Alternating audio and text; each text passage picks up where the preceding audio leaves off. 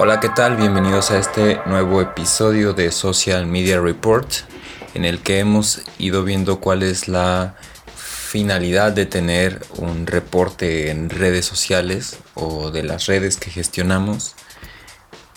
En este cuarto punto vamos a hablar acerca de las visitas al sitio web desde las redes sociales.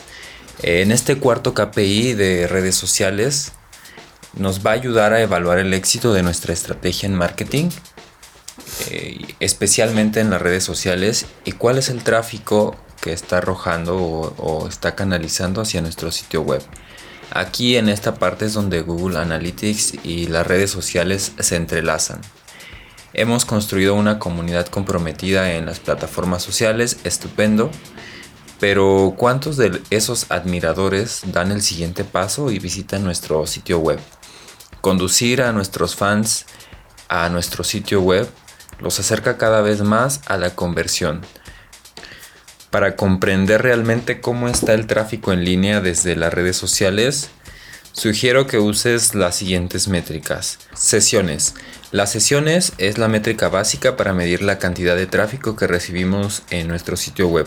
Nos dice cuántas veces las personas han visitado nuestro sitio. Nuevos usuarios. Entre la cantidad de sesiones que acabamos de medir, también es importante saber cuántas personas han visitado nuestro sitio web por primera vez. Puedes medir esta métrica dentro de un periodo de tiempo determinado para ver la eficacia de una campaña específica o algún post específico. Páginas o sesión. Las personas ingresan a nuestro sitio web pero están interesadas en el contenido. Saber cuántas páginas ve el visitante promedio durante una sesión nos informa qué tan convincente encuentran nuestro contenido y si lo exploran. Duración promedio de la sesión.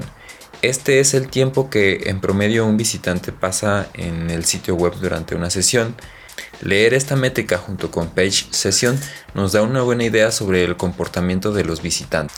Las dimensiones, que son características específicas de los datos, cuyo uso puede ayudarnos a aislar los datos que son particularmente relevantes para administrar nuestras redes sociales, si usamos Google Analytics, que es imprescindible para cualquiera que trabaje en las redes sociales, será necesario tener en cuenta estas dos dimensiones. La primera, canales.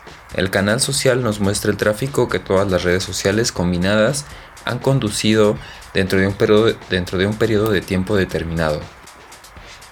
Y la fuente o medio será la dimensión que nos dará una imagen más precisa del origen del tráfico, segmentando los datos y, mostrando de qué plataforma social específica provienen los visitantes. Nos ayudará a medir el rendimiento de cada plataforma, donde las estrategias han funcionado mejor y donde podemos mejorarla.